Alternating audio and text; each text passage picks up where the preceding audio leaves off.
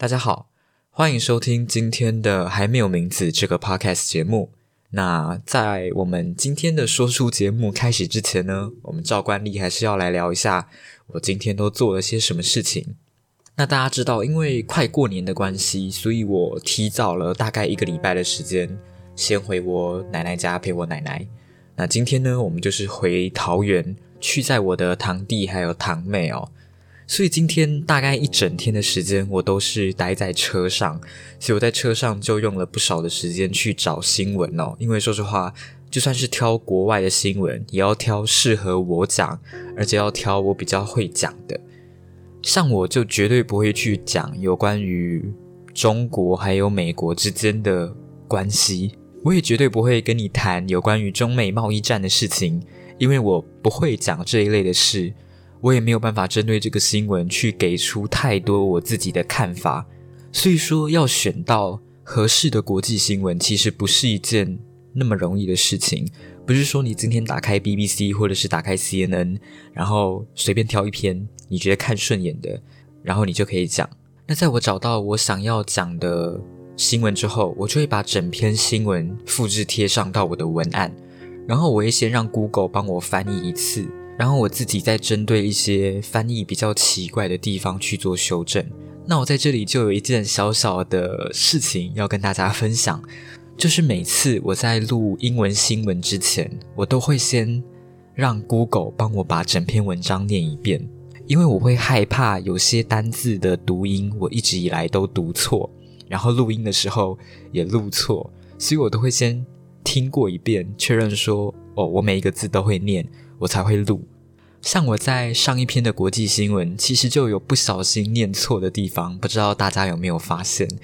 其实我后来听的时候，我自己也有发现我有读错音，但是我觉得已经来不及了，因为东西已经丢上去，我也没有想要把它抓下来重新上传，我也没有想要重新录音的意思，因为不管是说书还是国际新闻，录一篇三十分钟的 podcast 节目。我大概需要花四个小时的时间，就是包括录音跟剪辑。可能是因为我之前有练习演说的关系，所以我特别在意自己的发音，还有包括有没有吃螺丝，有没有不通顺的地方。如果有的话，我就会一直重录，直到我把这一段录好为止。这就是为什么我现在只要想到录 podcast，我内心的心情就会十分复杂。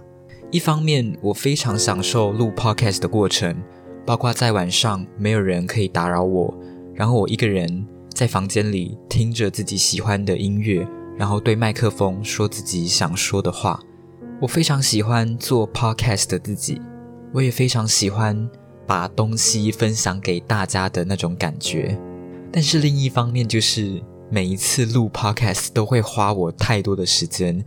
我一般来说都是晚上九点半开始录音，就是晚上洗完澡，在那个时候也是大家准备就寝，也是夜晚差不多要回归宁静的时间点。但是每次等到我录完，然后把整个 podcast 剪辑完上传，都差不多已经快要凌晨一点了。我原先的期望是。希望在学测之后，我每天都可以十点就寝，然后固定七点半起床。但是我现在的生活作息变得非常有趣，就是我每天大概凌晨一点半就寝，可是我每天大概七点半的时候我就会起床。我没有设闹钟叫我起床，就是身体已经习惯在那个时间点起来了。然后我就一直在想，这好像跟我学测之前的作息。没有什么不同，所以我之后应该还是会调整一下我录音的时间。我又想要把它调整到早上清晨的时候起来录音，然后如果可以的话，就是每天晚上十点半就准时就寝。但我想这对我来说应该不是一件容易的事，因为我之前考学测的时候，我也有想要改变我的就寝时间，然后也变成早睡早起的方式。但是我发现自己比较适合在晚上的时候读书，又或者是工作。如果今天是夏天的话，我或许还有办法在清晨的时间点爬起来。但如果今天是冬天，我觉得我十之八九没有办法起床。总之，到时候再看看吧。那我们今天也要进到我们第一则，也是唯一一则的新闻。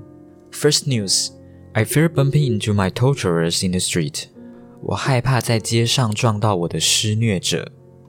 For many of Syrian refugees fleeing war and human rights abuse, Europe was meant to be the sanctuary. So it was a shock when they began bumping into their torturers while out shopping or in a cafe. In fact, Many of those involved in the Syrian government's notorious interrogation facilities are hiding in plain sight in European cities. 而对于许多逃离战争还有侵犯人权的叙利亚难民来说，欧洲就是一个避难所。因此，当他们在外出购物或是在咖啡馆时开始撞到施虐者，许多参与叙利亚政府一些臭名昭彰的审讯设施的人都躲在欧洲的城市内。Firas Fayyad misses his home in Syria desperately. He's been living in Berlin for six years now, one of more than 800,000 Syrian refugees in Germany. But he rarely visits Sinanali, the predominantly Arab district of his adopted city that's become known as Little Syria, even though it's full of restaurants and shisha cafes that remind him of home. Firas Fayyad 非常想念自己在叙利亚的家。他已经在柏林生活六年，是德国八十万叙利亚难民当中的其中一名。 但他很少去 s t a n a l i 一个收养他的城市中以阿拉伯为主、被称为小叙利亚的地区。尽管那里到处都是让他想起家的餐馆，还有水烟咖啡馆。It's a bit scary to walk here for the person who is known as a member of the opposition to the regime, he says during a rare excursion to the area. This is why I don't come here。他在一次罕见对该地区的导览当中说道：“对于一个被认为是反对政权的人来说，走在这里有点害怕，这就是我不来这里的原因。” What Faras fears is other Syrians who might still be affiliated with Bashar al-Assad's government and could be acting as the eyes and ears of the state overseas. Back home, Faras, an award-winning documentary director, whose films describe the systematic bombing of the civilian population by the Syrian military, was arrested and tortured by the State Security Service.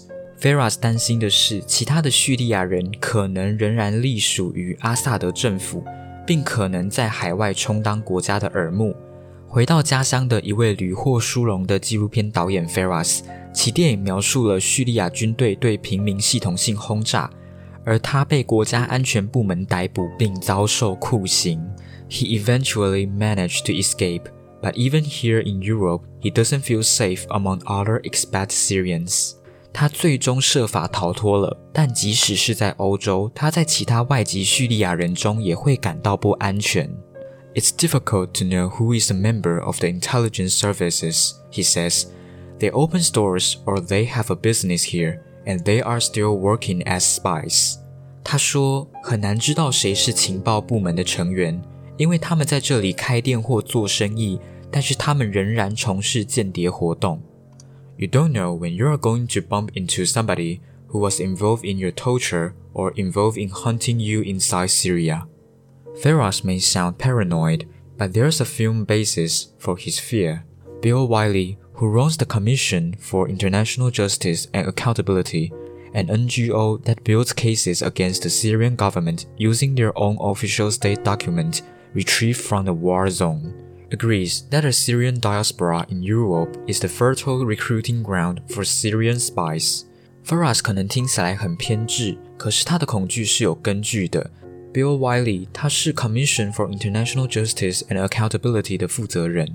这个委员会是一个利用从战区检索到的官方文件来对叙利亚政府提起诉讼的非政府组织。 他也认为，欧洲的叙利亚侨民是叙利亚政府招募间谍的沃土。He says some are paid to spy, while others do so in exchange for their family's safety back in Syria. There's various means to recruit people. We know they are doing it, and I would be shocked if they were not doing it, he says. 他说，有些人受雇从事间谍活动，而另一些人这样做是为了换取家人在叙利亚的安全。招募人员有很多的方式， 我知道这些被招募的人他们会这么做。如果他们不这样做，我反而会感到震惊。 Professor Ugo Umid Unger, who specializes in Holocaust and genocide studies at the University of Amsterdam, has interviewed hundreds of Syrian refugees. He admits that in the beginning he was naive about the fear that has traveled with people into Europe. 阿姆斯特丹大学专门研究大屠杀还有种族灭绝的 Ugur Umid Ugur 教授采访了数百名的叙利亚难民。他坦诚哦，一开始他对于人们一起进到欧洲会感到恐惧这件事情感到天真。He recalls how he hosted a dinner at his house for some of the Syrians he met in Netherlands, hoping they might get to know each other and feel more at home. But the party was a huge flop. Everybody was standing in a corner with a drink, eyeballing each other. Nobody socialized, he says. 他回忆起他如何在自己家为他在荷兰遇到的一些叙利亚人举办晚宴，希望他们能够互相了解，并且有宾至如归的感觉。但派对是真的办得非常失败。他说，每一个人都只站在角落里喝酒，互相注视，没有人敢社交。As the last guest was putting on his jacket, he told the professor he was sure that all the other people at the party were government spies. 当最后一个客人穿上自己的夹克时，他告诉教授，他确信聚会上的其他人都是政府的间谍。I had underestimated the extent of fear and distrust that now governs Syrian society, Professor says. 教授说道：“我低估了现在支配叙利亚社会的恐惧还有不信任的程度。”好，那因为整篇的报道真的非常非常长的关系哦。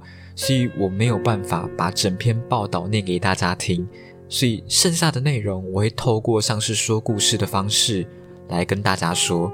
如果大家有兴趣的话，我非常推荐大家自己到 BBC 上面去找到这一则新闻。那这名教授之后有去追查沙比亚的前成员。那沙比亚它是一个臭名昭著的组织，它是一个由政府支持的民兵组织。那这个组织呢，他会去逮捕并且去殴打任何涉嫌对总统不忠的人。但是在这里也有一点非常有趣，就是这一些人，他们虽然生活在欧洲，但是你可以透过他们的社交媒体去辨别他们是不是沙比亚。如果你找到这些傻比亚的前成员的 Facebook，然后你往下滑到二零一一年，又或者是二零一二年的时候，你就会发现。他们拿着 AK 四七，然后站在大马士革的街上。他们并没有删除掉这些能够证明他是傻比亚成员的照片或是影片。而当这个教授确定了他们傻比亚前成员的身份之后，他也有设法去采访这些傻比亚的成员。而这些成员也描述他们在二零一五年的时候逃离了叙利亚。那当时会选择逃离叙利亚，最主要的原因也就是。阿萨德总统在当时很有可能会输掉这一场战争。那我们现在回到 Firas Fayyad 的身上，就在几个月前，Firas Fayyad 和他的朋友在柏林的一家叙利亚的水烟咖啡馆发现了一名前沙比亚的成员。那在几年前的一次示威当中，Firas 有被沙比亚的成员殴打，而这个成员现在就坐在他对面的桌子旁。那 Firas 也在事后的采访表示，他的朋友当时非常非常的害怕，所以就马上逃跑了，再也没有来到小叙利亚，也就是前面讲到的 s n a n a l i 那在后来呢，Firas 也跟他的朋友介绍了一位叙利亚的人权律师 Buni。后来布尼也对这一位前沙比亚的成员提起了法律诉讼。那布尼他其实一直以来都有跟整个大陆的检察部门合作，包括德国、瑞典、奥地利、比利时还有荷兰。但是布尼也说，现在欧洲有太多针对前战犯嫌疑人的案件，所以欧洲的检察官几乎都没有办法跟上。不是他们不想要去处理这些案件，而是因为这些案件真的太多，已经超出检察官能够负荷的范围。那最近，布尼也到了德国的 Koblenz 这座城市的法庭上。那在这一次的开庭里面，主要是对叙利亚四个主要情报机构之一的安全总局的叙利亚上校 Anwar Raslam 做出审判。而布尼他也以证人的身份出庭。而这一位 Raslam 上校呢，他是在大马士革二五一拘留中心担任审讯负责人的时候，犯下了危害人类的罪而受到审判。那在这个月稍早的时候，这个上校被判有四千多项的酷刑罪、二十七项的谋杀罪以及性胁迫和强奸罪，他被判处了终身监禁。而 Raslam 上校的律师也说。他们会对这一次的判决提起上诉。那其实侨民在识别疑似战犯，并且将他们提请当局注意的这一方面，发挥了非常核心的作用。像是本周在法兰克福就开始了另外一项的审判。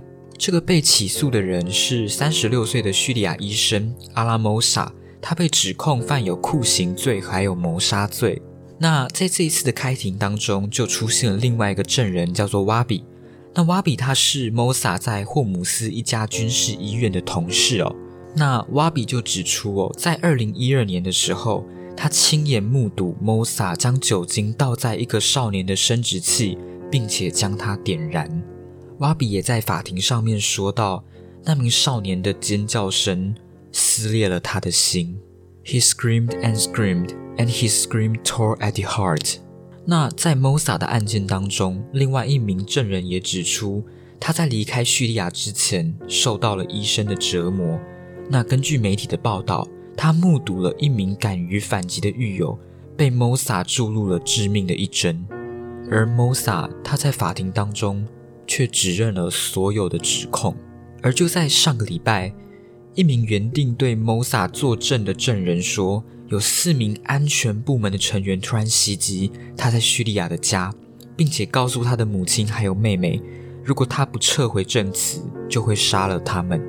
那像是我们前面有讲到的 Feras，他在叙利亚的家人就曾经受到威胁，他们也担心叙利亚的安全部门会找上他们，所以被迫每两个月就必须要搬家一次。其实现在想起来，叙利亚内战已经发生十一快十二年了。那我不知道大家知不知道叙利亚内战到底是因为什么原因所以引起的？整件事情其实可以追溯到二零一一年时爆发的 Arab Spring，也就是阿拉伯之春，也可以叫做茉莉花革命。那至于为什么会爆发阿拉伯之春，其实主要原因有很多。像是经济的衰退啊，失业率居高不下，又或者是政府的贪污腐败，人民生活非常贫困，那政府又极为专制，人权就容易受到侵犯。在这样子的情况下，人民就很容易有不满的情绪。那再加上二零零八年爆发了全球的金融危机，这件事情加速了阿拉伯世界的经济困难。至于整件事情的导火线，其实就是突尼西亚的自焚事件。当时有一个人叫缪罕默德·布瓦吉吉，他因为经济不景气的关系，没有办法找到工作。那他无奈之下就做起了小贩。但是在此期间，他遭受到警察还有市政官员的粗暴对待，而最后他就以自焚的方式来表示抗议，最终不治身亡。整件事情就成了导火线。直接引爆了人民长久以来对于政府的不满，于是革命就这样发生了。那这个革命也对周围的国家造成了骨牌效应，周围的国家也纷纷起来进行革命，这也就是阿拉伯之春这个名字的由来。而整个阿拉伯之春最终的结果，也就是突尼西亚的独裁政权被推翻。那在爆发阿拉伯之春之后，当时的阿萨德政府。就决定去镇压国内的革命。那在大概二零一一年的七月的时候，这些反抗者也开始反击。某些叙利亚的政府军也加入了示威者的行列，他们成立了 Free Syrian Army，也就是叙利亚自由军。而在此同时，世界各地的极端分子也加入了叛军。而在大概二零一二年的一月的时候。盖达组织，他们就在叙利亚有了另外一个新的分支，而在那边的库德族，他们也有了自己的军队，并且成功脱离了阿萨德政府在叙利亚北方的控制。所以，大概在二零一二年的时候，整个叙利亚就变成了 proxy war，也就是代理人战争。整个叙利亚内部大概可以分成四个势力，包括由伊朗政府还有俄国政府在背后撑腰的阿萨德政府，还有盖达组织、库德族跟反抗军。而大概在二零一三年的时候，中东又分为支持叛军的逊尼派，还有支持阿萨德政府的什叶派。之后，在二零一三年的八月，阿萨德又使用了化学武器，那这件事情就引起了国际的反抗哦，包括美国跟俄罗斯都提出谴责，而周围的国家也开始介入这场纷争。那在二零一四年二月的时候。又发生了另外一件让整件事情变得更复杂的事情，也就是盖达组织的附属组织，他们从盖达组织独立出来，变成伊斯兰国。所以你会发现，整个叙利亚内战非常的复杂，也非常的混乱。除了叙利亚内部四个势力的纷争之外，其他的国家也都有利益掺杂在其中。其实就这些事情而言，你会发现。只要战争发生，最辛苦也最难受的，一定是那些无家可归的人民。我不知道大家有没有看过《地中海的眼泪》这一本书。在这本书当中，女主角朵雅，她其实就是一开始因为阿拉伯之春的关系，所以来到埃及。又因为埃及之后对难民的政策并不是那么理想，所以他们决定横跨地中海。前往欧洲去展开新的生活，结果就在前往欧洲的这一段路上，在地中海发生了船难。一艘船内将近有五百位的难民，最终存活下来的不到十个人，而朵雅她就是其中一个活下来的人。可是她在这一次船难当中，她也几乎失去了她的所有。包括她的未婚夫也在这一次的船难当中不幸离世。在船难发生的时候，朵雅漂浮在地中海上，她看着身边的人一个又一个因为力竭而慢慢沉进冰冷的海水里。或许是因为真的没有力气了，又或许是他们已经没有勇气去面对生活。而朵雅在成功活下来之后。他也决定要成为一位人权律师。他说：“他希望能够用他的悲剧，让全世界都能够重视难民的问题。难民的问题一直是很多国家头痛的问题。他们希望能够接纳这些难民，让这些难民有希望能够活下去。但同时，国家的人也不见得愿意接纳这些难民。但是，我觉得有些事情。”我们可以将心比心，想象一下，如果今天是你，你必须要背井离乡，辗转来到世界各地，因为你要逃离战争，你逼不得已必须要离开自己的家，才有机会活下去。你也会希望有一个国家能够接受你们这些难民，你们也会希望那个国家的人不要排斥你。这个世界上还是充满着许多的不幸。而我们生活在幸福当中的人，能做的事情，也只是尽我们所能，让这些本应享有幸福的人，也能得到一点幸福的味道。谁又不希望这个世界能够多一点和平，少一点苦难？最后，还是希望大家有空能够去关心叙利亚的问题。当然，还有其他的国家目前仍然在内战当中，而我相信。所有的一切在未来都能够好起来。好，我们今天的时事新闻差不多到这边就结束了。说实话，今天真的非常非常的累哦，因为你们可能不知道，但是现在已经凌晨一点四十五分了。刚刚有大概两个小时的时间，外面都在放鞭炮，那个声音真的是大到我没有办法录音。起初我也不知道是。怎么一回事哦？就是为什么会有人凌晨了还在放鞭炮？